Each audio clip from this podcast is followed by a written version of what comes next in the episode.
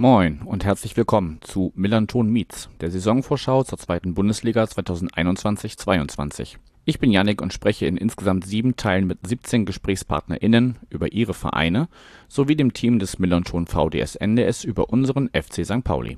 Im fünften Teil geht es um die Vereine 1. FC Nürnberg, Dynamo Dresden und den 1. FC Heidenheim. Viel Spaß!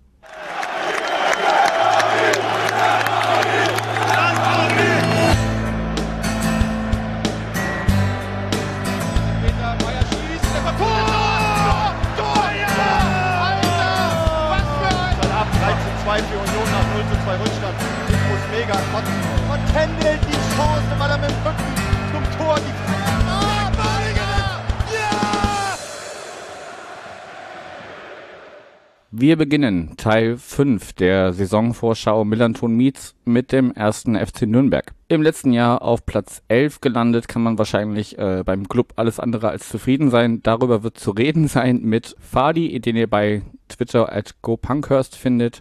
Ihr könnt ihn auch hören beim Podcast Kadepp von nordbayern.de. Moin Fadi. Hallo aus Nürnberg. Ja, schön, dass du wieder da bist. Du bist nicht mehr in Natz. Ich bin nicht mehr Natz. Gestern Abend, wir nehmen ja am Sonntag, dem 11.07. auf.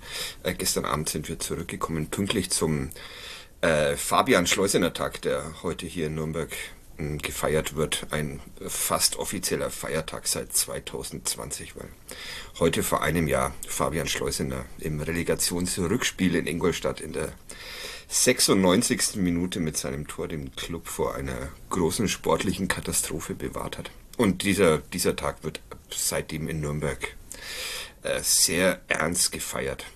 Mit viel Bier. Der Fabian Schleusener Tag, okay. Ich habe ich hab mich schon gewundert, auf welches Event du anschließt. Hat das bei Twitter gelesen, äh, frohen 11. Juli oder Genau. so. Genau, und ich muss dir aber auch noch gratulieren, neben dem 11. Juli zur 100. Ausgabe von Kadepp. Äh, vielen Dank. Das ähm, hat uns alle selbst überrascht, dass wir so lange durchhalten. Aber ja, morgen kommt schon die 101. Folge. Na guck, dann ist die schon online, wenn die ZuhörerInnen das hier hören. Genau. Ich weiß nicht, müssen wir zu dir noch was sagen oder habe ich schon, schon das Wichtigste erwähnt, was den Ich, äh, angeht? ich- du, da du, ich- schreibst, du schreibst auch noch ein bisschen, ne? Ich schreibe auch noch ein bisschen für die Nürnberger Nachrichten und die Nürnberger Zeitung, aber ansonsten bin ich ein so eindimensionaler Mensch, dass du wirklich alles, was ähm, mich auszeichnet, schon erwähnt hast. Okay, das, das äh, kommentiere ich jetzt mal nicht. Ja, danke. Okay, dann lass uns mal kurz, bevor wir auf die kommende Saison schauen, ein bisschen zurückschauen. Ähm, wie gesagt, habe ich schon gesagt, in der äh, Einleitung Platz 11 ist es geworden am Ende 44 Punkte, nur vier Punkte über dieser magischen Grenze von 40 Punkten, die natürlich dieses Jahr oder le- letzte Saison nicht notwendig waren. Ähm, aber würdest du mir zustimmen, dass das an sich zu wenig ist für den Club? Äh, ja, an sich zu wenig. An sich ist es allerdings auch relativ normal geworden für den, für den ersten FC Nürnberg. Und wenn man betrachtet, wo der Club herkam, also diese 96. Minute von Ingolstadt, dieser eigentlich schon feststehende Abstieg in die dritte Liga, danach Sportvorstand weg, Trainer ähm, weg und äh, ja, die Mannschaft äh, gebeutelt von diesen äh, dann schon zwei Jahren Negativerfahrung mit, mit Abstieg aus der ersten Liga, Abstieg, äh, fast Abstieg aus der zweiten Liga, äh, war es dann doch eigentlich ganz okay wie es letzte Saison lief. Also da, da gab es auch mal eine Zeit lang äh, so zum Jahresstart eine Phase, wo man sich Sorgen machen musste, aber irgendwann haben sie dann begonnen, ein bisschen, bisschen Fußball zu spielen und deshalb ging es dann äh, zum Ende hin doch relativ souverän in Richtung Klassenverbleib. Und äh, deshalb war da jetzt keiner so ganz unzufrieden in Nürnberg, glaube ich, mit dieser, mit dieser Spielzeit, weil alle wussten, ähm, wie es vorher war.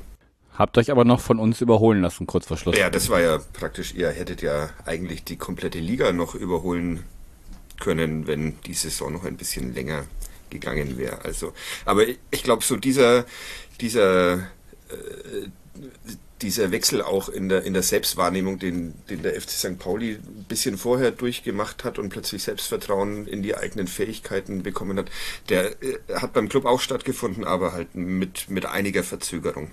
Ja, weshalb man jetzt Tabellennachbar geworden ist am Ende. Genau. Gut, ich würde so ein bisschen dann jetzt mal aufs Sportliche rüberkommen, ähm, also zumindest zu dem, was jetzt im Sommer passiert ist. Und da würde ich ähm, in Bezug nehmend auf äh, euren eigenen Podcast oder deinen eigenen Podcast, ihr habt ein Spiel, das nennt sich Gerch. Ja. Der oder der Gerch wird gesucht. Das ist quasi ein, ein, ähm, ein Spielerraten. Ja, eingeführt von meinem Kollegen Florian Zenger und es erfreut sich äh, äh, großer Beliebtheit, obwohl ich nie einen errate, aber das nur so zur nebenbei. Ja, da bin ich jetzt gespannt, ob du den errätst, den ich für dich Bestimmt habe. nicht. Er ist aber quasi meine Einleitung in die Zugänge im Sommer. Okay, ich kann ja einfach mal vortragen und du guckst mal, ob du eine Idee hast, Ja. wen ich meinen könnte. Es ist ein aktueller Spieler, so viel kann ich sagen. Gut. Der Gerch kam im Januar 2015 aus Cardiff zum FC Freiburg. Von dort wurde er im Januar 17, genau zwei Jahre später, an den FC St. Pauli ausgeliehen, um dann im Juli 18 fest dorthin zu wechseln. Im Januar 20, wir erkennen ein Muster, ging es dann zum KRC Genk nach Belgien. Wiederum ein Jahr später, im Januar 21, kam er auf Leihbasis zurück in die erste, äh, in die zweite Liga, diesmal zum Club, der ihn nun im Sommer 21 fest verpflichtet hat. Wen meine ich? Mats natürlich. Den großartigen Mats.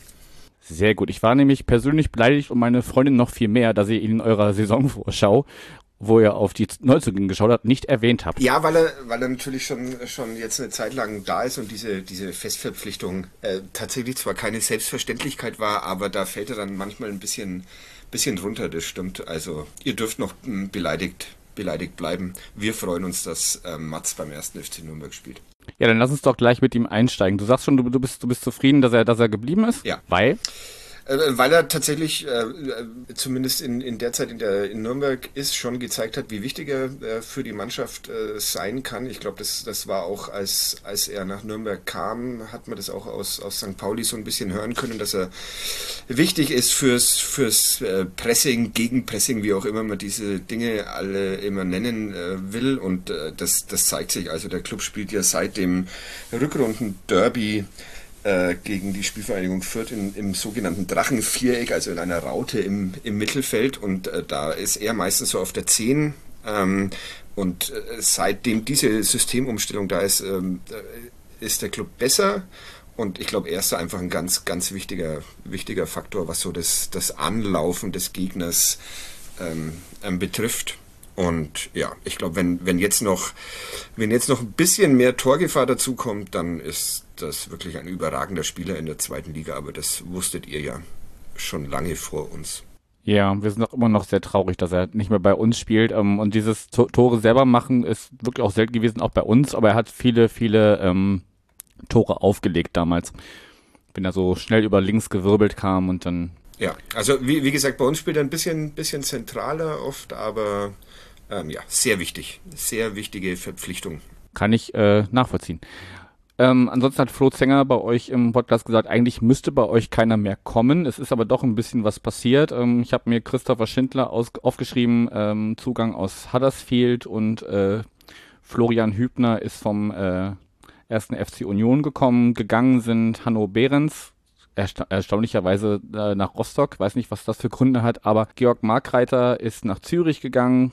Und ihr habt für Juri Medeiros, ich hoffe, ich spreche das einigermaßen richtig aus, Ja. immerhin 1,5 Millionen Euro kassiert. Der ist zum SC Braga gegangen. Ja, da bin ich mir tatsächlich nicht so sicher, ob da wirklich schon, schon Geld geflossen ist. Das ist so eine sehr kuriose Personalie. Auch Das ist alles Transfermarkt.de wissen, ne? Okay, okay, dann äh, vielleicht stimmt's, äh, aber da, da gab es immer wieder äh, ganz unterschiedliche äh, Nachrichten, auch weil er sich ja schwerer verletzt hat und, und sowas. Aber äh, der wurde ihn, er wird hier in Nürnberg nicht mehr so wirklich wahrgenommen als, als äh, Bestandteil ähm, dieser Mannschaft. Am, am meisten emotional schmerzt natürlich der, der Abschied von, von Hanno Behrens. Ähm, der diesem Verein sehr lange ein sehr sympathischer Kapitän war und ähm, äh, wie man es immer so schön sagt, auf und neben dem Platz wichtig und die, die sportliche äh, Rolle hat er in den, in den letzten zwei Spielzeiten nicht mehr so so ausfüllen können, aber er ist immer so sein Name eng verbunden mit dem Aufstieg ähm, äh, vor, vor drei Jahren war das, glaube ich, ja. Ähm, ja, und das war tatsächlich ein bisschen, bisschen traurig, dass, dass er beim, beim Club keine Zukunft mehr hat, auch wenn man es sportlich einigermaßen verstehen kann. Und äh, der Wechsel zu Hansa Rostock äh, liegt einfach, glaube ich, daran, dass er ein Mensch aus dem Norden ist und ähm, gerne wieder zurück in den, in den Norden wollte. Und deshalb dahin. Ja, das kann man halt als äh, St. Pauli-Fan Ja. noch weniger nachvollziehen Ja, als, kann als ich- vielleicht so manch anderer. Kann ich durchaus verstehen. Wir hätten es äh, schwer verstehen können hier in Nürnberg, wenn er nach Fürth gewechselt wäre. Aber Rostock ist okay für uns. Das ist äh, Vereinslegenden des ersten FC Nürnberg wechseln da gerne mal hin. Marek Mintal hat es ja einst auch schon gemacht. Also wandelt er auf den Spuren von äh, ehemaligen Spielern auch schon. Ja, so in etwa. Und ja, die Neuzugänge muss man, muss man gucken. Also äh, die beiden Innenverteidiger sollen äh, grundsätzlich Stammspieler werden, also Hübner und, und Schindler.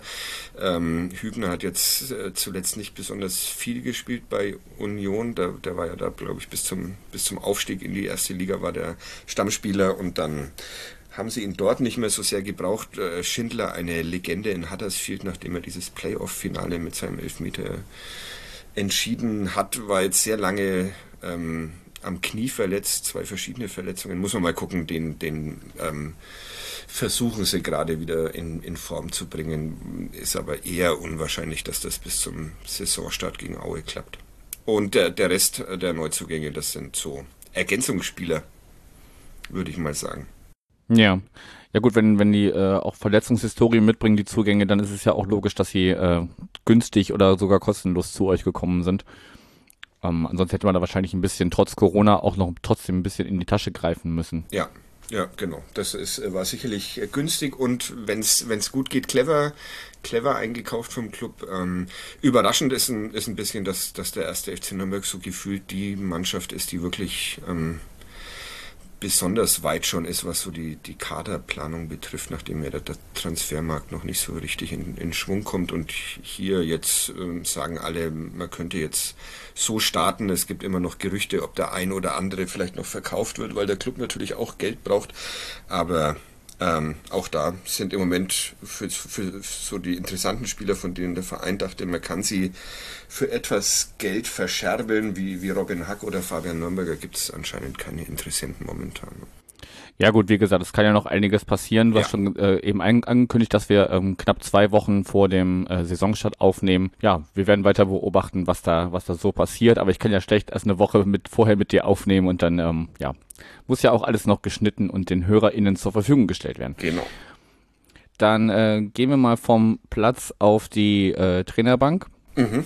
Äh, Robert Klaus ist einer von drei Trainern, die jetzt äh, eine Saison auf dem Buckel haben. Hast du eine Ahnung, wer die anderen beiden Trainer sind? Puh, fiese Frage. Kein Plan, natürlich. Ähm, äh, FC St. Pauli, ja, genau. Schulle, wie ihr ihn, glaube ich, nennt. Nennt ihr ihn so, Mhm. oder? Ja. Ja, ja. Und dann, puh, irgendein Aufsteiger noch? Wahrscheinlich auch. Nein. Nee. Der, der KSC mit Eichner. Ah, okay. Schau einer an. Ja. Ansonsten ähm, sind, sind ähm, noch vier Trainer, glaube ich, länger dabei ja. als, als diese drei. Und äh, aber tatsächlich die Hälfte der Liga hat zum Sommer den, den Trainer oder den ganzen Trainerstab getauscht. Ja, überraschend eigentlich, dass der erste FC Nürnberg da nicht dabei ist, aber gut, kann auch mal Ausnahmen machen.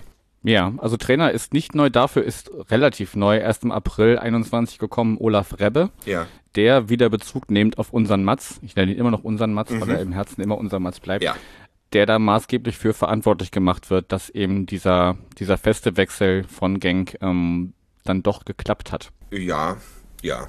Also ich, äh, vor einem Jahr kam ja Dieter Hecking als, als, als Sportvorstand und damals war schon eine Diskussion, ob er, er hat ja keine Erfahrung als äh, Sportvorstand, weil er die ganze Zeit Trainer war in seiner Karriere zuvor.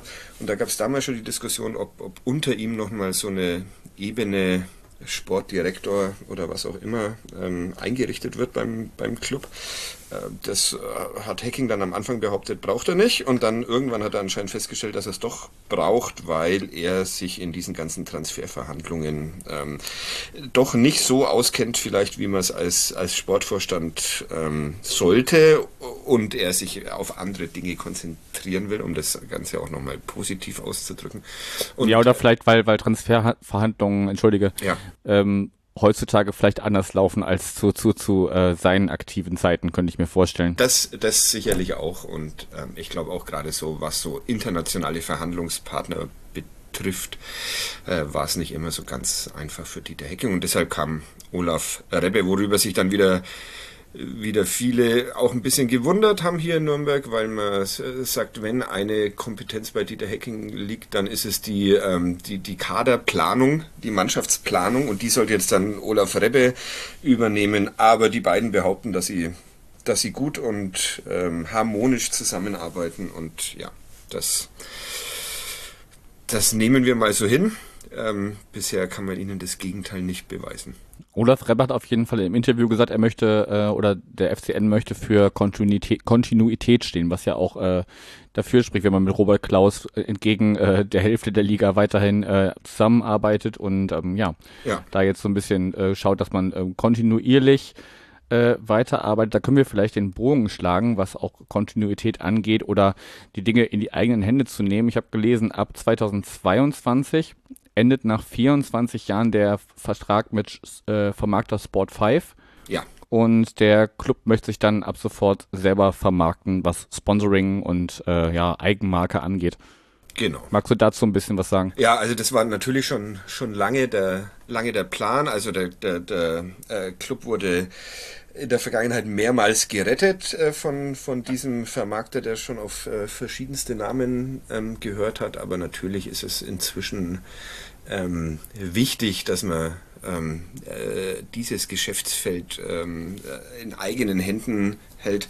Ob es dem Club dann gelingt, sich selbst so zu vermarkten, wie man sich vorstellt, da darf man skeptisch bleiben. Aber äh, ja, mal gucken. Äh, auf jeden Fall ähm, ist das erstmal so ein Schritt, ähm, um den der Verein sehr gekämpft hat, um da die Möglichkeiten äh, zu finden, dieses, dieses Vertragsverhältnis zu beenden. Ja, also wenn ihr da Fragen habt, könnt ihr gerne beim FC St. Pauli nachfragen. Wir Richtig haben uns ja jetzt auch schon, schon seit längerer Zeit selbstständig gemacht. Ähm, in Sachen Merchandise gibt es manchmal ein bisschen Kritikpunkte. Das ist es vielleicht nicht das, ähm, äh, also zumindest rein optisch, äh, was, was angestrebt werden sollte manchmal, aber äh, an sich, an sich das Ganze in die eigenen Hände zu nehmen, finde ich einen, einen guten und richtigen Schritt, gerade wenn man sich jetzt, wenn du sagst, man hat sich eher dran gewöhnt, dass der Club eher so im Mittelfeld bis unterem Mittelfeld landet, dann ähm, muss man halt auch mal ein bisschen gucken, dass man sich da etabliert und dann mit einer gesunden Infrastruktur ringsrum ähm, auch in, in den nächsten Jahren wieder angreifen kann nach oben. Genau, das ist äh, der, der Plan beim Club, ob er aufgeht. Naja, schauen wir mal. Ja, ansonsten habe ich auch auf dem Zettel, dass äh, eure Fußballfrauen oder eure Frauenabteilung, die ersten, die erste Mannschaft der, der Frauenabteilung, ähm, am grünen Tisch zwar, aber trotzdem jetzt ab sofort in oder ab der kommenden Saison in Liga 2 spielt. Ja. Also das äh, war einfach der, der ähm, Saisonabbruch, der ihnen da entweder ja zugute, zugute kam. Ähm, es, äh, sie hatten ein bisschen damit gerechnet und deshalb war dort immer so das Ziel, ähm, äh, möglichst perfekt in die Saison zu starten, weil man ahnte, dass es nur wenig Spiele werden und dass es dann eben über so eine Koeffizientenregelung, glaube ich, nach oben gehen, gehen könnte, nachdem man sich da, da an diesem an diesem Aufstieg äh, jetzt schon länger versucht hat. Ja, und jetzt hat's hat's geklappt. Äh, Glückwunsch an die.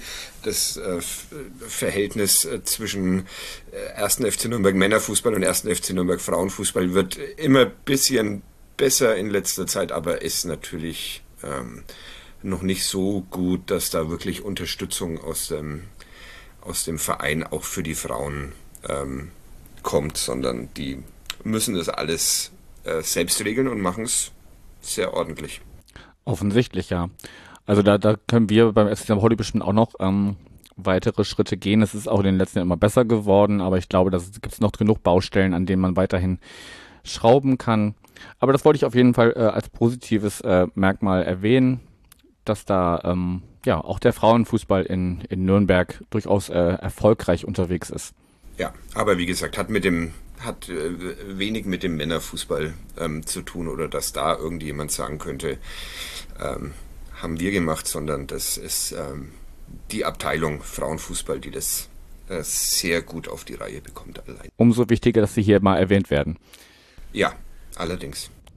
Gut, wenn du ähm, thematisch nichts mehr hättest, könnten wir jetzt noch so einen kleinen Ausblick wagen.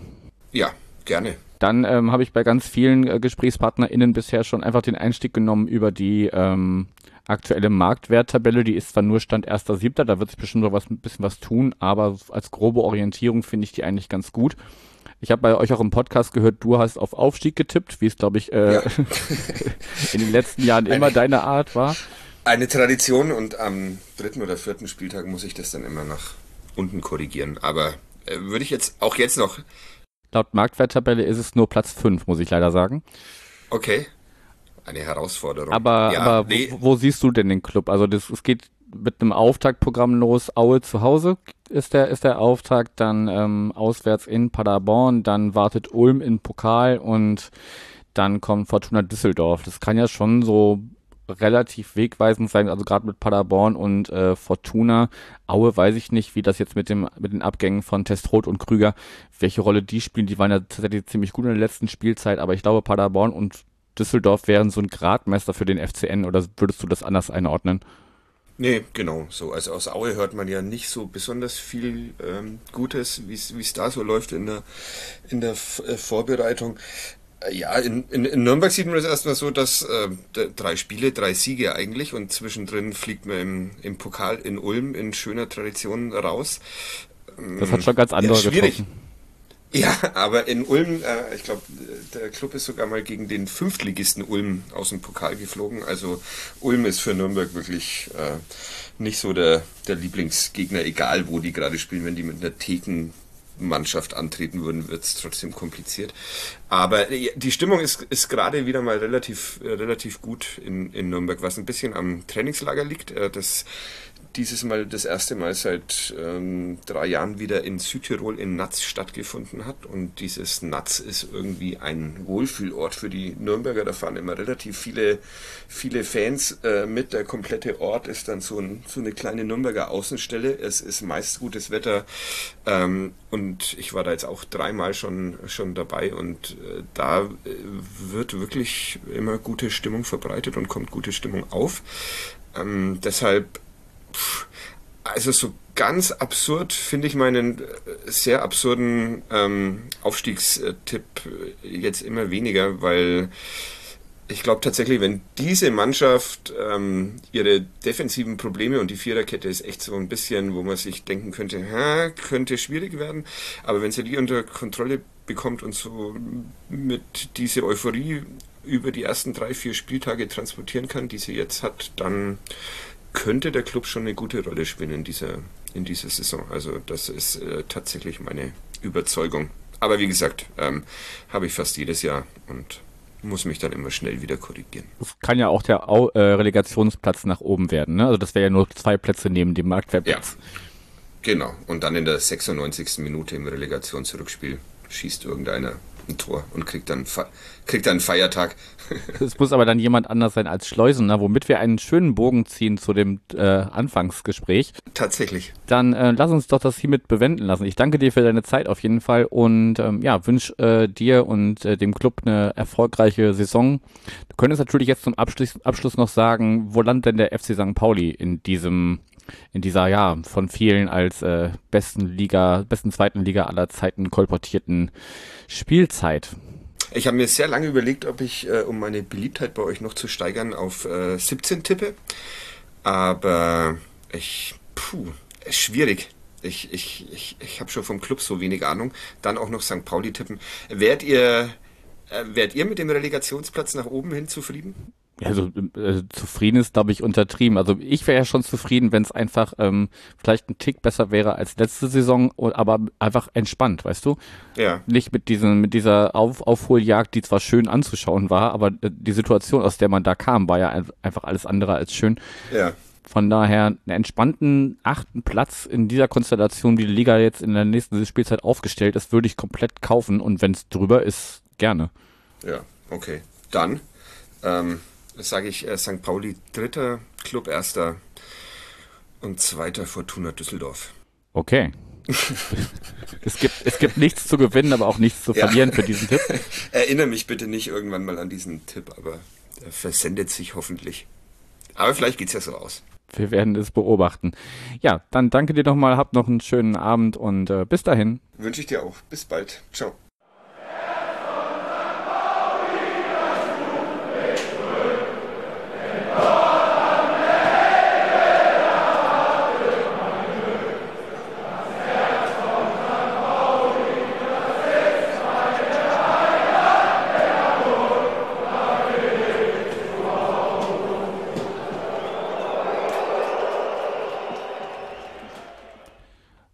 Wir kommen zum Aufsteiger der letzten Saison, zum Meister der dritten Liga. Ein Jahr hat es gedauert, dann ist Dynamo Dresden wieder nach oben gekommen und ich freue mich, ähm, Anne begrüßen zu können. Ihr könnt sie hören äh, in ihrem eigenen Podcast Welle 1953. Sie war auch schon mal bei uns zu Gast, ist eine Weile her. Wie gesagt, ähm, ein Jahr Pause war ja auch für, dann für Dynamo quasi zwangsverordnet, ein, eine Liga unter dem FC St. Pauli zu spielen. Ja, ich sag erstmal Moin Anne. Hallo, hallo. Schön, dass du wieder mit dabei bist. Ja, es mag ja durchaus sein, dass äh, in der Zeit, seit du nicht bei uns zu Gast warst oder seit Dynamo nicht gegen den FC St. Pauli gespielt hat, HörerInnen dazugekommen sind oder damals nicht reingehört haben. Stell dich doch mal kurz in ein paar Sätzen vor. Wer bist du? Was machst du außer diesem Podcast? Und äh, ja, warum Dynamo Dresden? Also, äh, mein Name ist Anne Vidal. Ich mache seit ähm, sieben Saisons, also jetzt geht's in die achte, äh, eine Radiosendung, Schrägstrich Podcast, die heißt Welle 1953. Das Welle bezieht sich aufs Radioformat. 1953 ist das Gründungsjahr von Dynamo. Und ähm, ja, warum Dynamo Dresden? Ähm, äh, die Frage lautet eher, äh, warum sind nicht alle Fans von Dynamo Dresden? um das zu erörtern, bist du, glaube ich, im falschen Podcast gelandet. Ähm, ich glaube, hier, hier bei uns in der Region wirst du nicht so viele finden, aber das ist ein anderes Thema. Schauen wir mal so ein bisschen zurück, bevor wir auf die kommende Saison schauen. Ähm, ihr seid relativ souverän aufgestiegen. Ich habe ähm, in eurer Saison, in eurem Saisonrückblick eures eigenen Podcasts so ein bisschen gehört, dass es zwischendurch ein bisschen schwächelte, aber grundsätzlich ist man da doch sehr souverän durch die Liga gegangen mit am Ende 75 Punkten im Torverhältnis von plus 32, der besten äh, Defensive der Liga mit nur 29 Gegentoren. Erklär uns mal so ein bisschen, wie, wie kam es dazu, dass Dynamo direkt wieder wieder aufgestiegen ist als, als ähm, Meister der dritten Liga und nenn uns vielleicht mal ein paar Leistungsträger, die dafür verantwortlich waren. Also ich glaube, äh, zum einen muss man äh, ganz klar die ähm, klugen Verpflichtungen nennen, die äh, der Sportgeschäftsführer Ralf Becker und Christian Walter, der Scout und ähm, die Leute drumherum herum getätigt haben. Also nach dem ähm, Abstieg in die dritte Liga, mit dem der von vielen als ungerecht empfunden wurde, weil Dynamo ja zu diesem Zeitpunkt sehr benachteiligt war, also längere Corona-Zwangspausen als viele, dann ein ungleich dichterer ähm, Spielplan, als den die meisten hatten. Da stand eben am Ende der Abstieg zu Buche und ähm, logischerweise sind eine ganze Menge Leute weggegangen, zum Beispiel Simon Mackinock, der zu St. Pauli gewechselt ist. Und die Leute, die anschließend verpflichtet worden sind, äh, waren eigentlich nicht so die ganz großen Namen. Also zum Beispiel einer der Leistungsträger war und wird hoffentlich auch wieder sein, äh, ist Philipp Hossiner, der hatte zwar äh, viele Tore geschossen in der Saison davor, aber für Chemnitz, die abgestiegen waren, man hat eine ganze Menge Spieler geholt, ähm, die in unteren Ligen gespielt hatten, ein paar, die äh, vielversprechend waren, also wo man von Potenzial gesprochen hat. Aber am Ende hat es tatsächlich äh, gut funktioniert. Den größten Teil der Saison war ja Markus Kauzinski Cheftrainer, der äh, in der Winterpause gekommen ist oder kurz vor der, Wintertau in der Winterpause, bevor Dynamo dann abgestiegen ist und dann äh, bis zum bis Ende April dieses Jahres geblieben ist. Genau, und der hat es, glaube ich, alles ganz gut im Griff gehabt, hat eine gute Mannschaft geformt. Äh, es wurde immer viel vom guten Charakter gesprochen. Da hat man letzte Saison wenig Einblick gehabt, schlicht und einfach, äh, weil man nicht dabei war. Aber ich glaube, das sind so die Gründe dafür. Mhm. Dann, ähm, ja, nachträglich nochmal Glückwunsch auf jeden Fall, dass ihr jetzt wieder äh, in dieser von vielen äh, als besten zweiten Liga aller Zeiten äh, genannten, ja, deine Geste können die ZuhörerInnen nicht sehen. Ähm, aber ja, es sind natürlich viele, viele äh, namhafte Vereine dabei.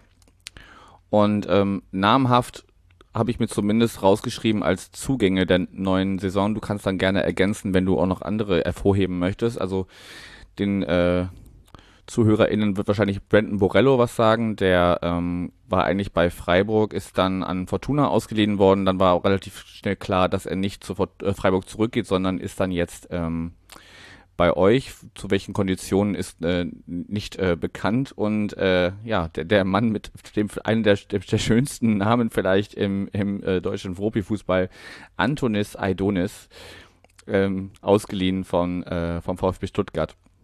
Das sind so die beiden, die mir auf jeden Fall direkt auf Anhieb was gesagt haben. Du darfst jetzt gerne zu den beiden was sagen und ergänzen, wen du noch hervorheben möchtest. Ich weiß, Michael Solbauer, kurz vor unserer Aufnahme, dass der von, vom FC Barnsley zu euch wechselt. Hol uns mal ein bisschen ab, wer ist so gekommen, zu, zu, mir, zu wem möchtest du was sagen? Also ähm, viele Dynamo-Fans äh, haben dann schon so ein bisschen gehadert, weil das sehr zögerlich äh, losging mit den Neuzugängen und am Anfang äh, sehr viele Spieler geholt wurden, die man als ähm, Perspektivspieler, Aufbau, Aufbauspieler sehen würde.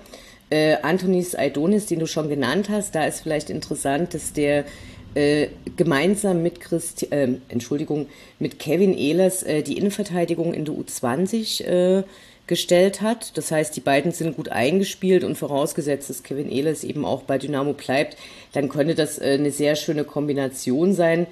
Brendenborella hast du genannt, da sind äh, die Leute tatsächlich auch sehr angetan. Der Michael Solbauer ist wahrscheinlich der spekul äh, spekulärste, möchte ich nicht sagen, aber er ist der bekannteste Name. Äh, man hat hier für einen 31-Jährigen eine Ablösesumme gezahlt, was äh, schon so ein bisschen darauf hindeutet, dass er wahrscheinlich eine Führungsrolle auch übernehmen soll. Und ähm, der hat bei seinem letzten Verein eben Barnsley einen guten Eindruck hinterlassen. Da haben die Fans auch in den sozialen Medien dann äh, Dynamo Dresden gratuliert. Wen man vielleicht noch nennen kann, ist äh, Luca Herrmann, der ist von Freiburg 2 gekommen. Der ist ein junges und torgefährliches Talent im Mittelfeld und der ist äh, zu einem Abgang, den wir hatten, Julius Kade, der war für ein Jahr bei Dynamo und ist dann von äh, Union zurückgeholt wurden, für den wir dann mehr oder weniger den 1 zu 1 äh, Ersatz machen. Und er hat auch gute Ansätze in den Testspielen gezeigt. Und dann vielleicht aus ähm, Lokalkoloritgründen äh, schön und interessant ist Moritz Schröter. Der hat zuletzt in Zwickau gespielt bei den Freunden vom FSV und war äh, Topspieler auf der rechten Außenbahn in Liga 3. Ansonsten sind die Spieler, die gekommen sind, wie im letzten Jahr eher in unteren Ligen äh, zu finden gewesen. Es gab dieses Jahr anders als lange Zeit davor auch mehrere Testspiele. Das machen aber zurzeit ja gerade viele Vereine, dass jemand mitspielen lassen, testen und da wird man schauen, was noch kommt. Also zurzeit sieht es so aus, dass Dynamo auf den meisten Positionen ganz gut und doppelt besetzt ist und es ist ja auch noch unklar, bleiben jetzt tatsächlich alle, die da sind und dann eben auch, wer kommt noch. Ja gut, aber es kann ja auch für, für unbekannte Spieler ein Sprungbrett sein, ne? Dann einfach ähm, aus unteren Ligen zu euch zu kommen und mit euch dann zu versuchen, weiß nicht, auf, auf, den, auf das Saisonziel kommen wir später noch, aber zumindest den Klassenerhalt wahrscheinlich und, und alles, was drüber ist, wird dann wahrscheinlich äh, Bonus sein, könnte ich mir vorstellen, aber dazu kommen wir, wie gesagt, noch.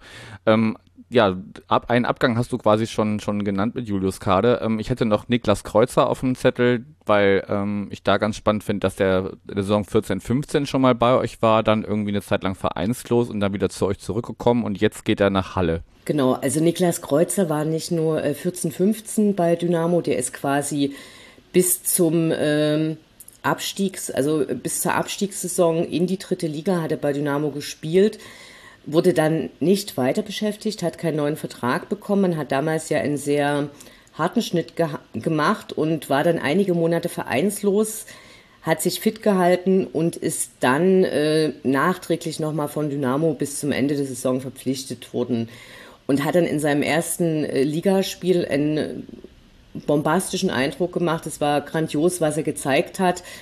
Und das hat dann aber eben äh, leider auch nicht angehalten. Und äh, sein sein Wechsel zu Halle liegt natürlich darin begründet, dass äh, Ralf Minge, äh, die Dynamo-Legende, dort äh, als ähm, Sportdirektor eingestiegen ist und er hat, äh, also Niklas Kreuze war damals auch beim Zweitliga-Aufstieg vor diesem jetzt äh, in Dynamos Mannschaft und damals war äh, Justin Eilers ein wichtiger Spieler, der ist nach viel Verletzungspech und nachdem er es in der ersten Liga schaffen wollte, jetzt auch äh, in Halle gelandet. Also Ralf Minge hat da eben dann auch ein paar ehemalige Spieler, von denen er weiß, dass sie Erfahrung haben, dass sie es können, geholt.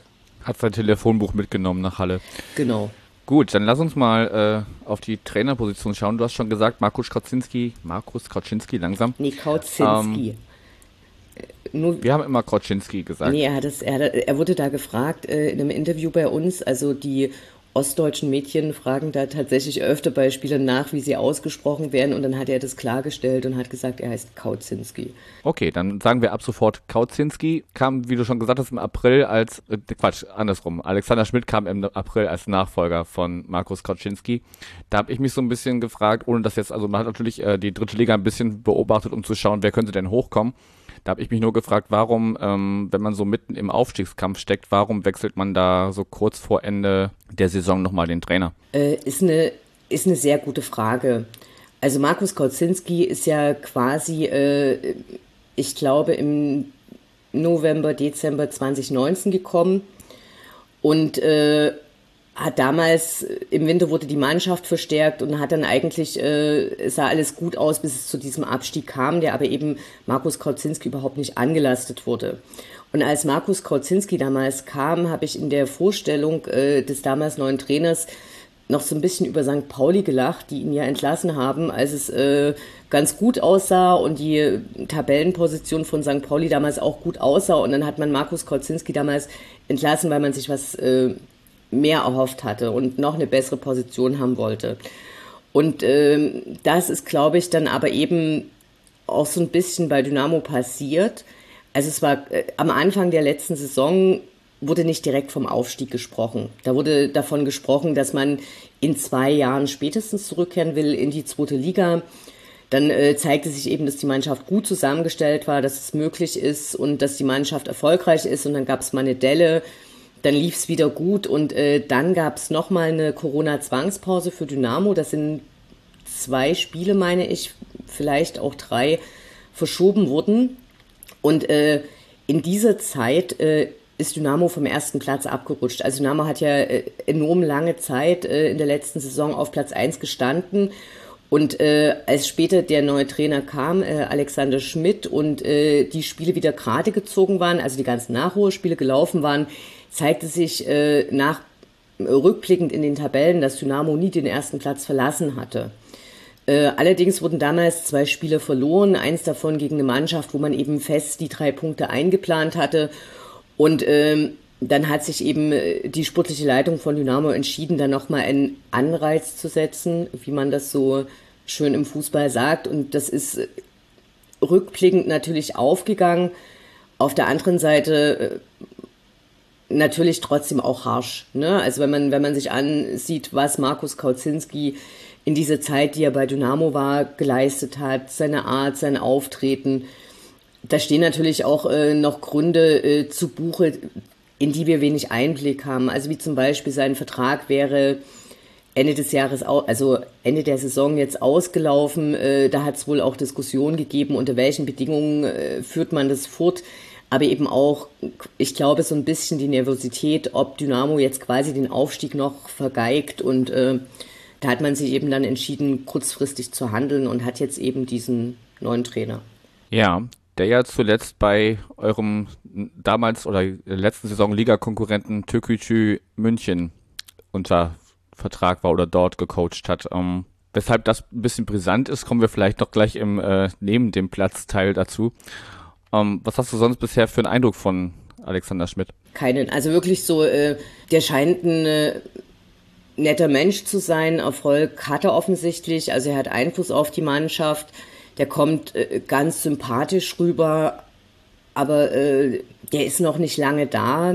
Ich habe dann im, in Vorbereitung mir mal einen Podcast mit ihm angehört. Also er kommt ja ursprünglich von 1860 und hat dort ganz lange äh, gearbeitet und äh, da spricht er dort eben und ähm, das ist ähm, schwer zu sagen. Also ich meine, es ist ja selber bekannt, wenn du Interviews mit äh, Trainern, mit Fußballfunktionären, mit Spielern hast, dann gibt es ganz bestimmte Floskeln, die gesagt werden und die äh, en vogue sind. Also dieses Jahr zum Beispiel in ungelogen, jeder Spielervorstellung von jedem neuen Spieler bei Dynamo stand drinne, ich möchte den nächsten Schritt machen.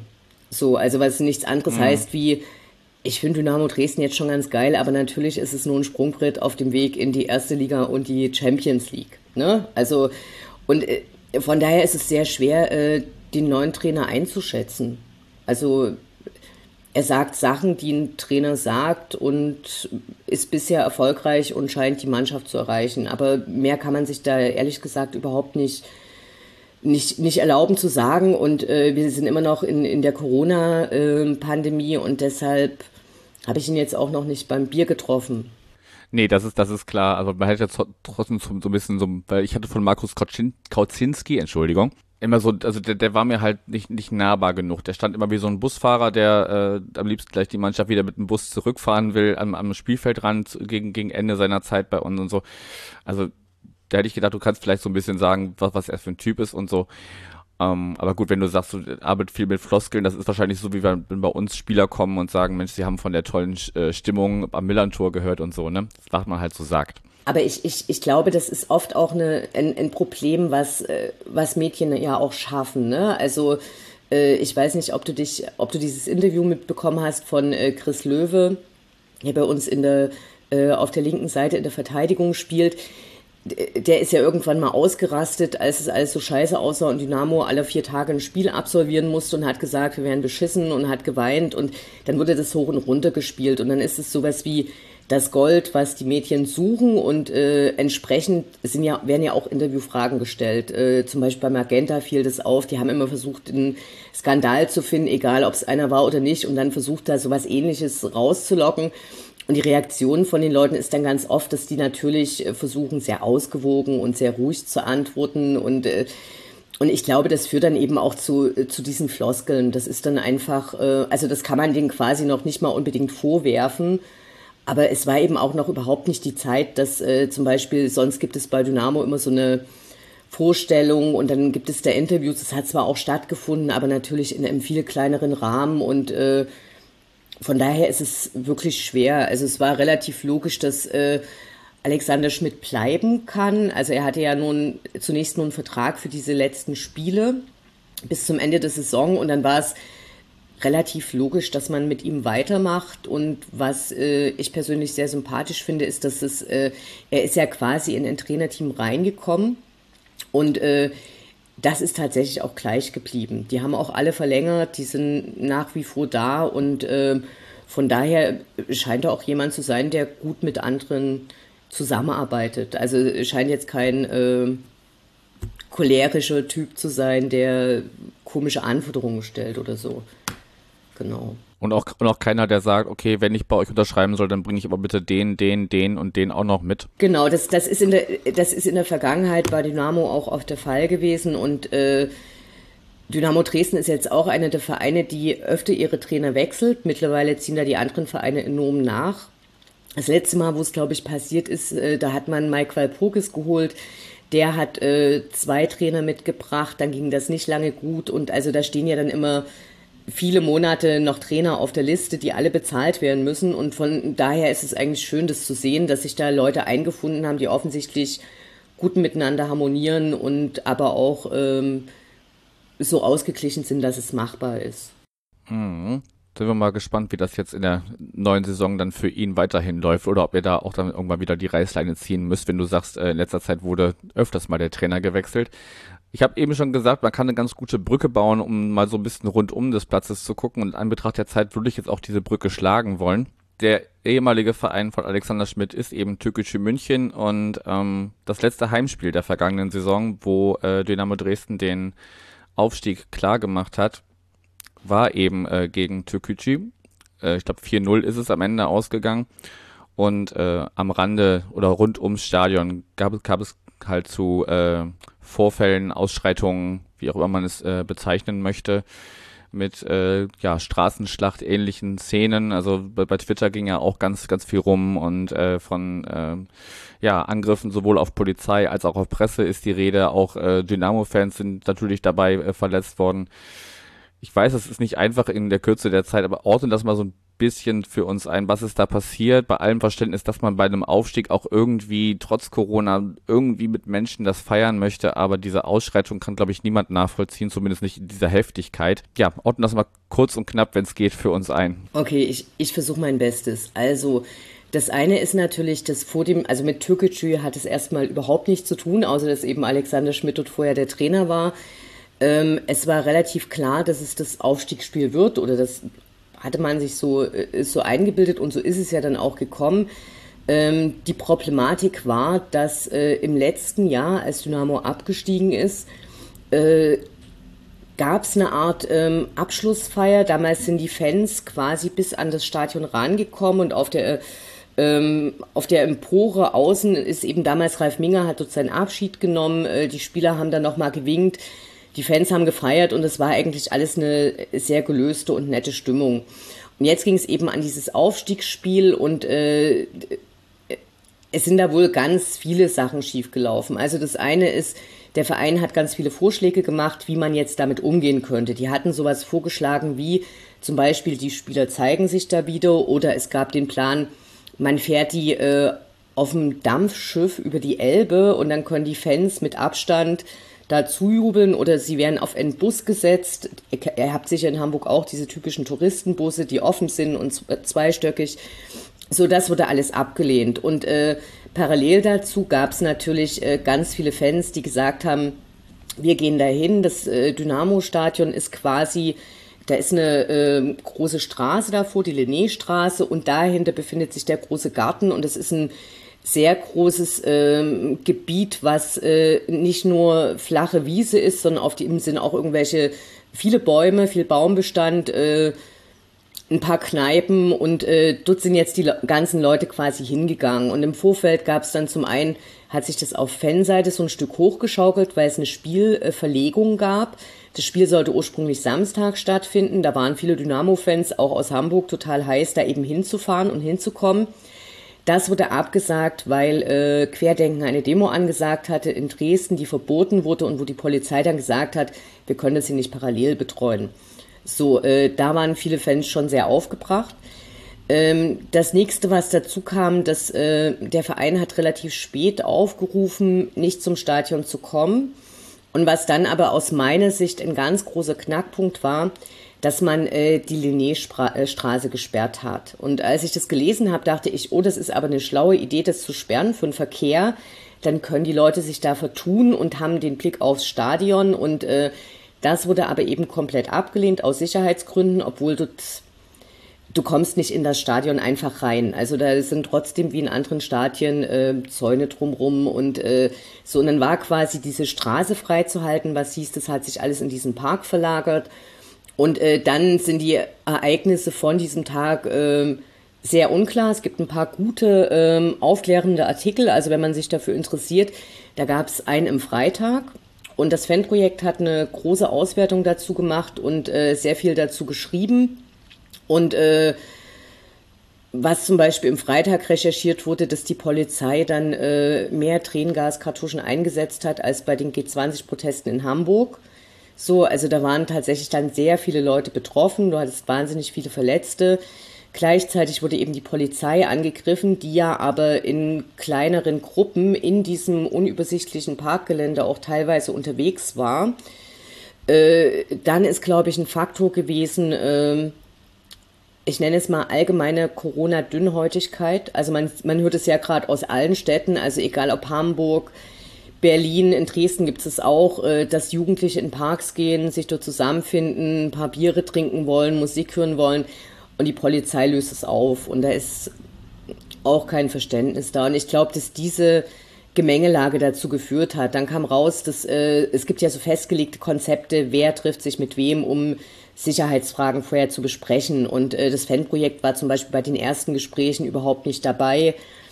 Äh, ist so, also ich glaube, das ist so eine Vielzahl von Faktoren und ja, es, es reiht sich ein in, in so eine Dynamo-Geschichte, die auch keine guten Saisonabschlüsse mehr kennt. Also als vor fünf Jahren Dynamo in die zweite Liga aufgestiegen ist, das ist in Magdeburg passiert, Riesenausschreitung, die Polizei hat die Leute nicht ins Stadion gelassen. Danach monatelange Aufarbeitung. Das Jahr danach äh, gab es den als letztes Auswärtsspiel äh, den Marsch der Football Army Dynamo Dresden in Karlsruhe, jahrelange Aufarbeitung und Gerichtsverfahren. Das Jahr danach war nichts zu feiern, weil Dynamo nur die Klasse gehalten hat, weil die anderen noch schlechter waren. Also es war wirklich so ein Zufallsding, dass Dynamo drin blieb. Letztes Jahr der Abstieg, so und dieses Jahr das. Also das ist auch so ein bisschen, äh, ich schieb's ein bisschen auf die Dynamo-Folklore. Aber es war natürlich Ausschreitung, Polizisten sind angegriffen worden. Ja, also ähm, ohne das jetzt äh, verharmlosen zu wollen, aber ich finde die, die Angriffe auf Unbeteiligte oder, oder Presse, die da einfach auch das, das dokumentiert haben, finde ich fast noch schlimmer, als sich da ähm, ja, mit, mit Ordnungshütern ähm, ähm, auseinanderzusetzen. Aber natürlich insgesamt äh, sehr viel schief gelaufen, wobei ja, glaube ich, also ich habe irgendwas gelesen von einer, von einer Gruppe von 140 Personen, die irgendwie äh, da da äh, vermutet wird als als äh, ja treibende Kräfte sozusagen, wo dann auch irgendwie Fahndungsplakate äh, aufgehängt wurden und quasi so in, in RAF-Manier irgendwie nach, nach denen gefahndet wurde. Aber ich glaube, das Fass machen wir jetzt einfach nicht auf. Mir ging es nur darum, das jetzt hier nicht äh, in unserem kurzen Gespräch nicht, nicht unerwähnt zu lassen. Und äh, du kannst mir gerne äh, Links zu, zu Artikeln zukommen lassen, die wir dann in den Shownotes, äh, in, die, in die Shownotes packen, wo man sich dann nochmal näher dazu informieren kann, was da jetzt an diesem Tag genau los gewesen ist. Wobei wahrscheinlich selbst auch alle Beteiligten oder ähm, doch gar nicht genau damit fertig sind mit der ganzen Aufarbeitung. Das ist ja jetzt noch gar nicht so lange genau, her. Genau, die, die Aufarbeitung wird ja, äh, wird ja leider auch nochmal in so einen ganz großen Kontext gestellt, der logischerweise dann auch alle Fußballfans in Deutschland äh, in allen Ligen treffen wird, nämlich dass der sächsische Innenminister, der mit nicht besonders viel Kompetenz in den letzten Jahren aufgefallen ist, das zum Anlass genommen hat, um äh, mal wieder die personalisierten Tickets äh, zu fordern. Zu den Journalisten, ja, finde ich auch äh, extrem scheiße. Muss man aber fast auch ein bisschen da einordnen, dass äh, letztens, also da wird ja jedes Jahr eingeschätzt, in welchem Land können Journalisten gut arbeiten.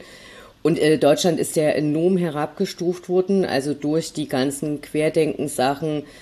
Pegida hat so vielleicht seinen, seinen offensichtlichen Anfang genommen und äh, du findest eben leider zunehmend überall, dass es äh, für die äh, Journalisten und Presse enorm schwierig geworden ist, äh, von irgendwoher zu berichten. Und gerade wenn du eine Situation hast, wo hunderte Leute in Tränengasnebel stehen und irgendwelche Ausschreitungen stattfinden, dass es dann natürlich noch mal schwieriger wird, weil du dann irgendwelche Idioten am Start hast, die wissen, dass ihnen zumindest zu dem Zeitpunkt erstmal nichts passiert, dann ist es natürlich krass, aber muss, ich glaube, dass du da halt eben auch viel immer in so einem gesellschaftlichen, größeren Bild mitsehen musst, ja. Na klar, also ich wollte jetzt auch, auch gar nicht auf, auf Dynamo äh, allein beschränken, sondern das ist ja ein Phänomen, was sich, wie du oder wie du schon sagst, äh, in letzter Zeit oder ähm, ja immer wieder verstärkt auch ähm, in anderen Bereichen äh, zeigt. Finde find ich halt nur, wie gesagt, nochmal eine, eine Ecke härter als überhaupt diese Gewaltexzesse, die dann auch Unbeteiligte getroffen haben. Ich weiß jetzt nicht, wie ich den Bogen machen soll, deshalb mache ich einfach einen harten Cut und wir, wir schauen nochmal ganz kurz ähm, auf der, euer Auftaktprogramm und wo äh, du Dynamo in der kommenden Saison siehst. Wenn man rein von der Marktwerttabelle ausgeht, stand heute ähm, 10,85 äh, Millionen Euro. Ähm, das würde Platz 15 in der Liga bedeuten. Ist das ein Platz, mit dem du zufrieden bist? Oder zufrieden wärst, wenn es soweit kommt? Und wie blickst du auf das Auftaktprogramm, was ja mit äh, Gut, Ingolstadt zu Hause, dann aber auswärts beim HSV, dann Paderborn im Pokal und dann äh, kommt äh, Hannover 96. Ähm, was jetzt auch nicht gerade so einfach ist, würde ich einschätzen. Also äh, offiziell ausgegeben und, und ich glaube auch realistisch ist tatsächlich äh, als Ziel der Klassenerhalt dieses Jahr. Ne? Also alles, was äh, nicht Abstieg und Relegation ist, ist klasse. Äh, jeden Platz höher würde man sich freuen und nimmt es auch mit so, ne? Zum Auftaktprogramm. Ich meine, die Saison äh, steht unter keinem guten Stern. Also die Entscheidung, ob Gästefans zugelassen werden, äh, die soll ja zwischen den Vereinen der DFL nächste Woche fallen. Die soll einheitlich fallen. Und da ist dann schon so ein bisschen unklar, ähm, wer setzt sich da durch. Also werden wir diese Saison überhaupt Auswärtsspiele besuchen können? Damit wird es alles schon ähm, relativ unattraktiv. Also ich stand quasi äh, als doppelt geimpfte Person für meine goldene Saison bereit. Äh, habe dann festgestellt, dass es wahrscheinlich überhaupt nichts wird. So Auftaktprogramm äh, Ingolstadt als erstes hast du gesagt. Mhm. Puh, äh, Ingolstadt ist jetzt kein kein besonders attraktiver Gegner, äh, hat man in der Vergangenheit geschlagen. Dann HSV, äh, weiß ich nicht, ob man fast dankbar ist, dass man, dass man nicht hinfahren darf. Die haben ja da selber jetzt ganz große Probleme aufgemacht, indem sie erstmal gesagt haben, es dürfen nur Leute aus dem Stadtgebiet reinfahren, als ob der HSV halt äh, nirgendwo anders Fans hat. Hm. Okay, ähm, war, war immer schwierig dort. Gab es beim letzten Mal dann auch äh, unmögliche Polizeieinsätze, Wasserwerfer wurden aufgefahren. Äh, ich kann mich da an so einen Marsch durch unbeleuchtete Straßen über irgendwelche abgeschnittenen Baumstümpfe erinnern. Es gab da Verletzte, also unangenehm. Dann äh, Pokal Paderborn. Oh, auch eins der, also äh, es gibt bestimmt Lose, die noch äh, döfer gewesen wären. Das scheint jetzt irgendwie so machbar. Auf der anderen Seite äh, war Dynamo gegen Paderborn, glaube ich, noch nie richtig erfolgreich. So und mh, hm, schwer zu sagen. Und äh, Pokal ist ja immer gut gelaufen, wenn das Dynamo-Stadion voll war. Unklar, was da wird, ne? Also, und was, was kam als nächstes? Rostock, oder? Äh, Hannover kommt Hannover. dann zu euch. Ähm, klarer Sieg. Klarer Sieg. Okay. Gut, Prognose hast du schon gesagt, alles äh, 15 plus, also nach oben hin wäre wär super. Ähm, wo siehst du denn, wenn du es beantworten möchtest, musst du natürlich nicht, ähm, wo siehst du den FC St. Pauli in der kommenden Saison? Eine Region, eine Tabellenregion reicht mir auch. Wird schon laufen für euch. Muss ich, muss ich tatsächlich sagen, so äh, habe ich, hab ich keine große Meinung dazu. Äh, wo habt ihr denn aufgehört letzte Saison? Auf 10. Denke ich auch wieder so. Also äh, habt, habt ihr denn Gesund, auch, Gesundes Mittelfeld ungefährdet, bitte nach unten und nach oben? Naja, nee, nee. Ich habe eher den Eindruck, macht es St. Pauli nicht immer so ein bisschen äh, enthusiastischer, also sowas wie äh, die erste halbe Saison komplett scheiße und dann vom letzten Platz noch ins Mittelfeld und äh, oder Ja, das hatten wir, das, das war genau das, was wir letzte Saison hatten. Ah, siehste, und äh, das, also, nee, ich glaube schon, dass es so Mittelfeld ist machbar, aber, aber natürlich denke ich das jetzt so für, für Fans, die, äh, deren, deren Herz nicht für St. Pauli schlägt, ist es natürlich äh, viel interessanter, so äh, was macht der HSV? Wird es wieder verkacken mit seinem gewünschten Aufstieg? Was macht Schalke? Gehen sie direkt in die dritte Liga? So, ne? Also das, äh, aber ich finde es, wie gesagt, auch schwer, gerade so ein so einen Enthusiasmus aufzubringen, weil das, weshalb du zum Fußball gehst, nämlich weil du da im Stadion bist und Leute triffst und äh, dein Sozialleben da stattfindet, das wird ja wahrscheinlich so nicht kommen und äh, bis es soweit ist, mal schauen, ob sich der Enthusiasmus da noch findet. Wir werden es sehen. Ich kann dir sagen, das Segment zum Verein aus der Vorstadt habe ich schon aufgenommen und äh, ja, da ist der, der altbekannte Platz 4 rausgekommen als, als Saisonprognose. Die Hörerinnen und Hörer haben das schon gehört, wenn sie ganz brav chronologisch die Teile durchgehört haben. Anne, ich danke dir. Wir müssen zum Ende kommen, sonst äh, explodiert das hier und wird keine Ahnung wie viele Stunden lang. Dieses ganze Ding, was ich hier mit, äh, mit dir und vielen anderen GesprächspartnerInnen geplant habe. Ja, danke für deine Zeit und äh, ja, wir begegnen uns zweimal die Saison. Ich weiß noch nicht, wer aus unserem Team die Gespräche macht, aber du stehst auf jeden Fall auf dem Zettel. Vielen Dank für die Einladung und äh, sehr gerne. Wunderbar. Mach's gut. Ciao.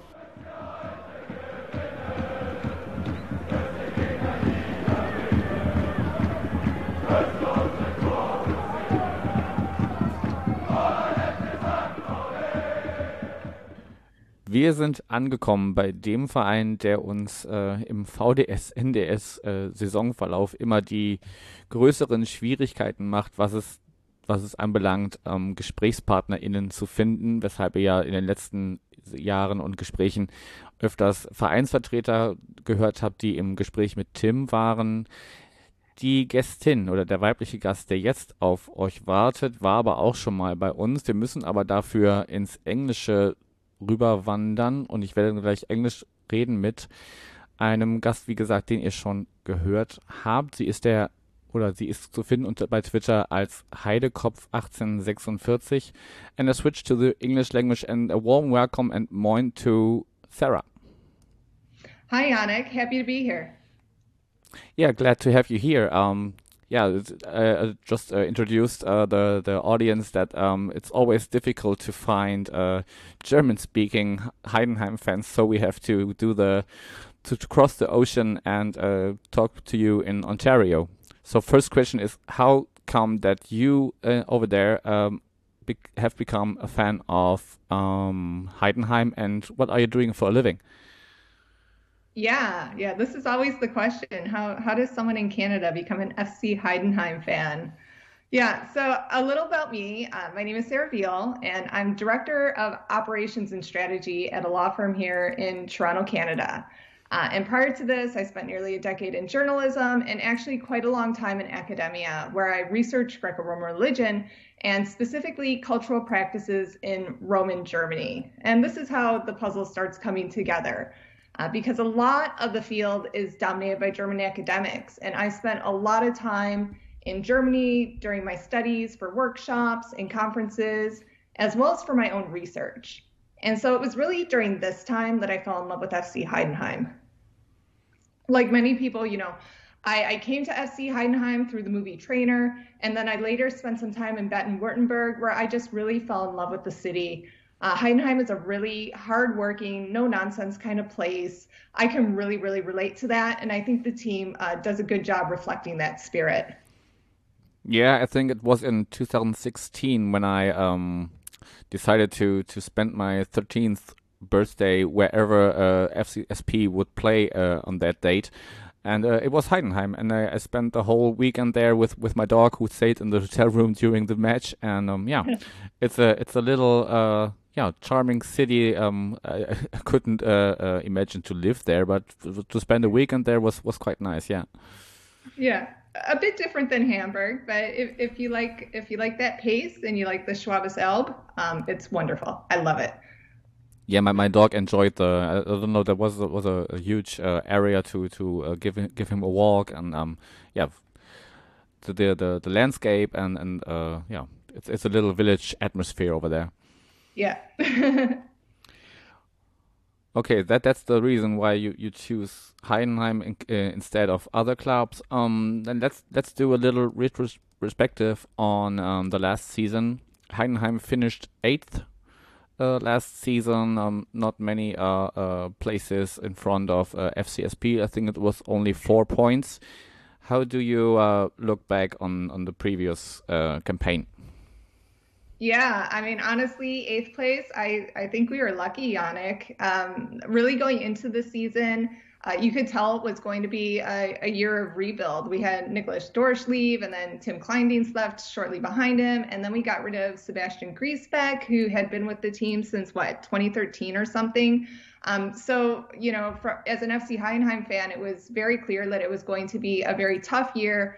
Um, but it was also going to be the start of, you know, what what had been sort of obvious to us for a while was that the, the team, the squad was aging, the sort of core that we had built it around uh, was was aging and just not performing as, as well as they had in the past. And so for me, it was just really like this is going to be a tough year. This is going to be the beginning of the rebuild. We're going to see what happens so that we can set ourselves up, you know, to go forward for the next five, eight years.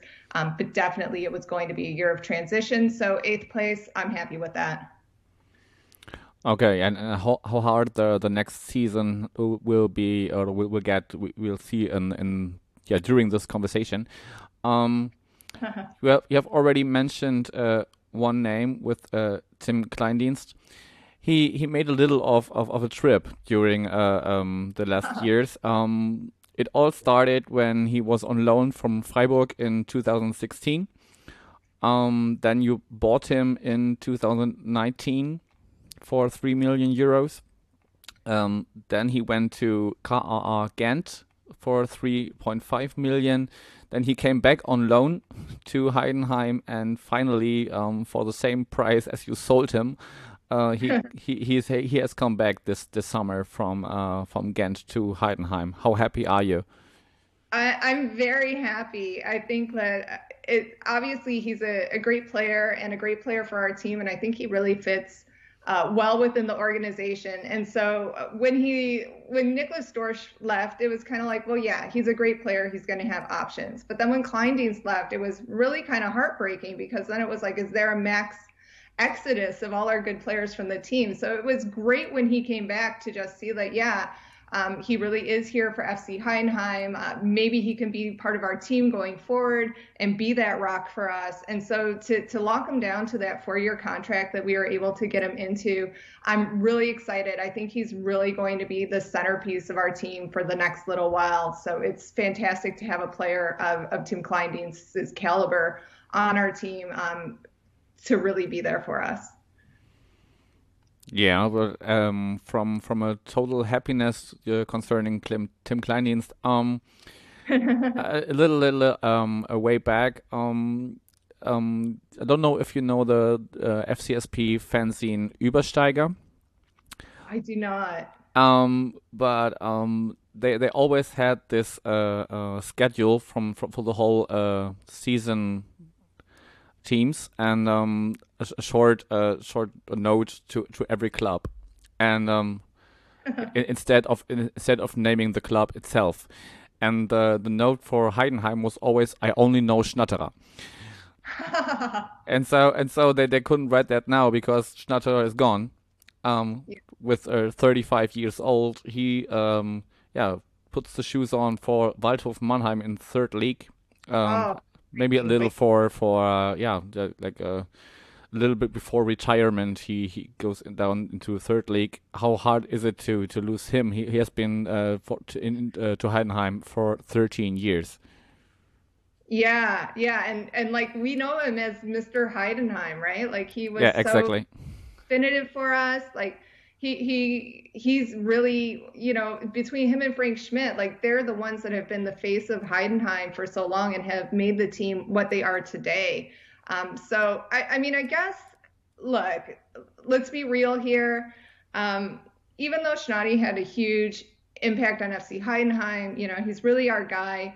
There's no denying over the past couple years he just wasn't performing as well as he had in the past.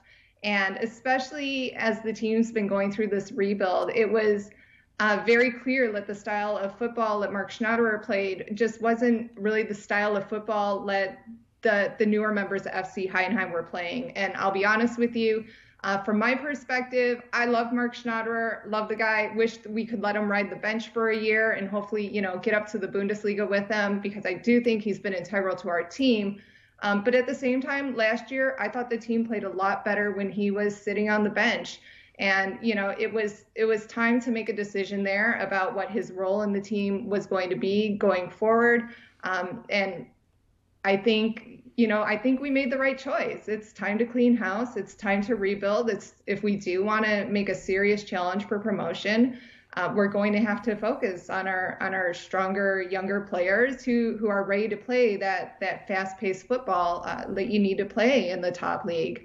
And you know, Mark Schnatterer, he's he's 35. He's had a, a long career, um, but I it's sad to see him go. I wish he didn't go to Mannheim the way he did. You know, I would have been very excited to just have him, you know, retire as an honor member of FC Heidenheim and join the team maybe in a coaching capacity at some point. Um, but if you're focused on the team's performance, like that's what you have to focus on.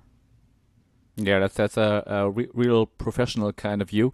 Um, I think you can a little uh, compare it to uh, the person of Jan Philipp Kaller over here. We call him Schnecke and um, yeah, he, he retired uh, or, or left uh, FC St. Pauli at, at, least as a, as a player um, during Corona season uh, last summer, and so so there was no way to to uh, say goodbye for the fans or, or anything.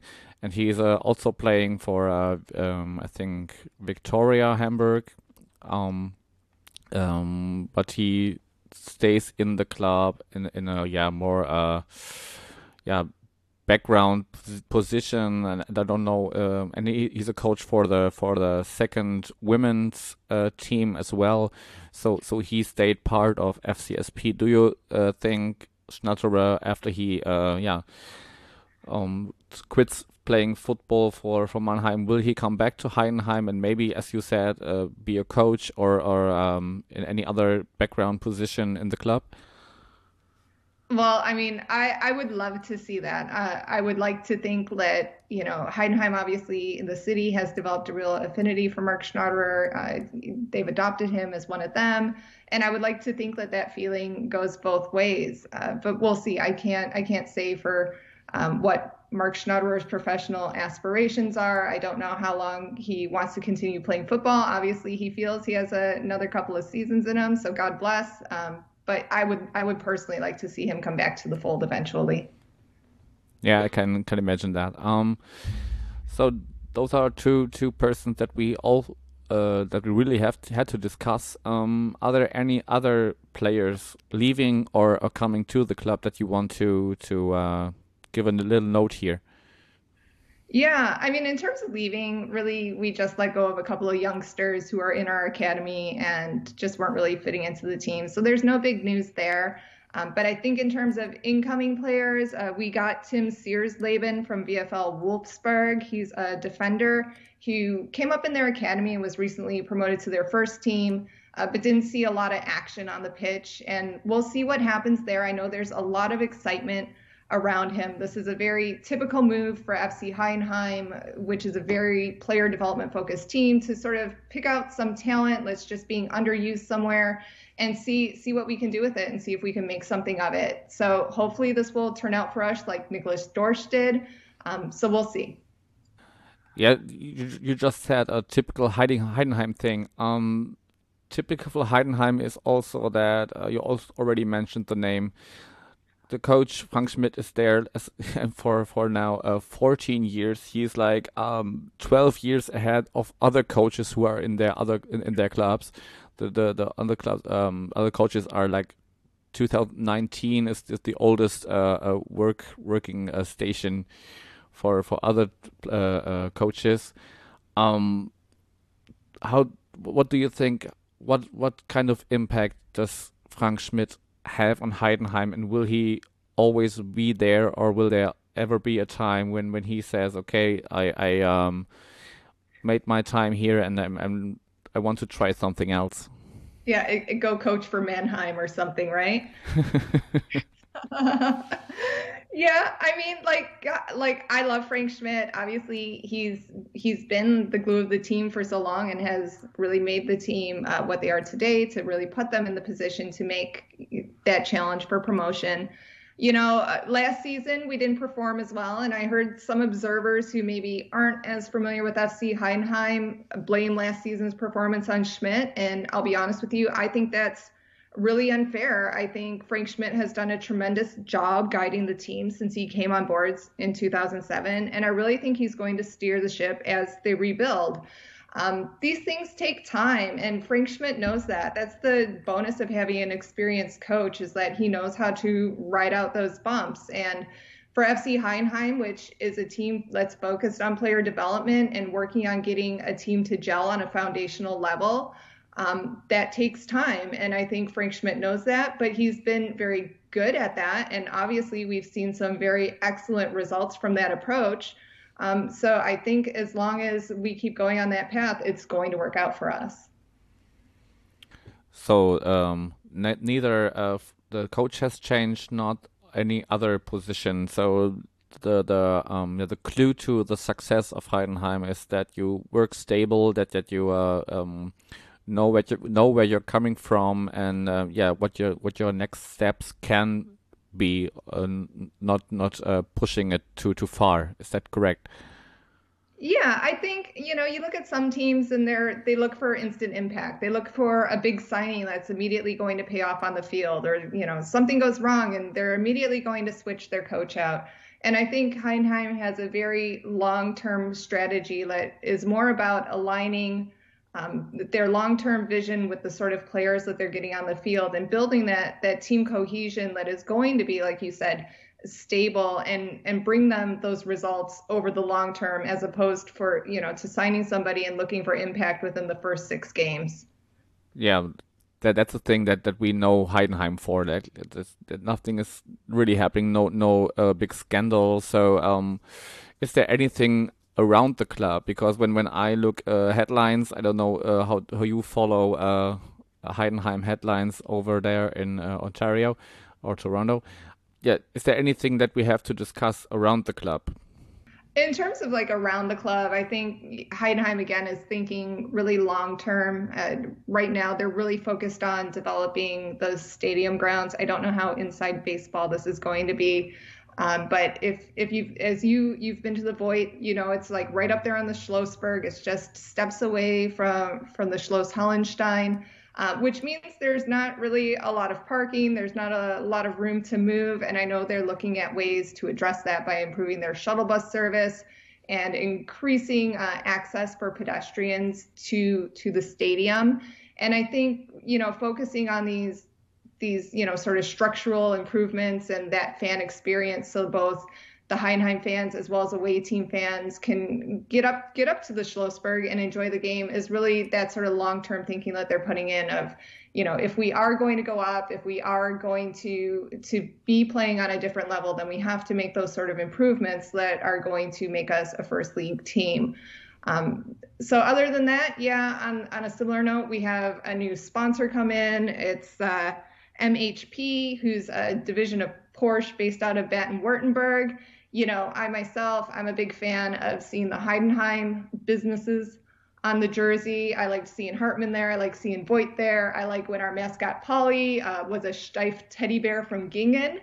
Um, but again, I think this is a signal that FC Heidenheim is really thinking long-term strategy here and thinking about bringing in those more lucrative developments uh, to make that serious challenge for promotion. Yeah, in, in German we say uh, uh Steine statt Beine, which would like be maybe translated to uh, uh, stones instead of bones. Like when you when you uh, focus on on the uh, infrastructure uh, instead of uh, like signing big players. Yeah, yeah, and that's that's totally an FC Heidenheim approach, and that's been the case for so long, and that's how they've been able to progressively move up from those regional leagues to where they are now. Mm-hmm. So let's let's have a have a little outlook for for the end of this uh, uh, short conversation. Um, what do you think? Where what are your ex expectations on on Heidenheim in the in the upcoming um, campaign, which uh, yeah is always titled by by German um, media as the maybe the best second league ever? Yeah, um, yeah, the second league's definitely an exciting place to be. Uh, in terms of the upcoming season, I think we got a lot of those really nasty growing pains out of the way last season, uh, and a lot of that those rebuild challenges uh, we've addressed, and we're really starting to focus on getting that core together. Um, I think we're in a good position to start making a serious run for promotion. So if we don't go up this year, I think we'd definitely be top third of the table with an eye towards promotion in 22 23. Okay, wow, that's that's a that's a huge expectations. Um, yeah, but but sure, sure, why not? Um, uh, just because uh, big names are in in the uh, season now, that that doesn't mean they the the first uh, positions are uh, like uh, set into stone. Yeah, I mean, uh, let me clarify. I don't think I don't think we're going to be top caliber. I don't think we're going to be uh, come in uh, in in first or second place by any means. I I've seen what happens, and usually those those top teams from the Bundesliga come down and they're playing a totally totally different brand of football. Um, but I think we'll be hungry to get into that that third third relegation playoff again and see what we can do there. Yeah, I mean. Um uh, whenever um, big teams are in in the league, uh, it's always the the case that um, there's one one club who's a little of a surprise and and uh, fights together with with the big clubs uh, uh, in the top top four, top five. Um, yeah, we'll we'll see. Um, yeah. Uh, when Heidenheim gets third, as you expect, who who becomes promoted directly, and will HSV will be fourth again? or, or they'll sink down. Like they, I think uh, HSV expected to, uh, you know, be down for five minutes and then go back up. They might, they might be with us for a lot longer. Uh, we'll see. I think I think Schalke Schalke is not the kind of organization that's going to rest on its laurels. But then again, last year they had a terrible season, so they might be the surprise, or Werder Bremen might be the surprise, or uh, you know, maybe Paderborn will will decide that they're really Bundesliga material and will go up. So I I can't say who's going to be at the top because, like you said, there's always going to be some surprises and some rebuilds that happen over the off season that you uh, can't expect. But I would hope that FC Heidenheim does manage to keep the pace. Okay, and um, final question: What do you expect where uh, FC. Pauli will finally set? Uh-huh. Yeah. Uh, well, I think yeah, I think FC St. Pauli let go of a lot of people over the summer, if I'm if I'm not uh, wrong.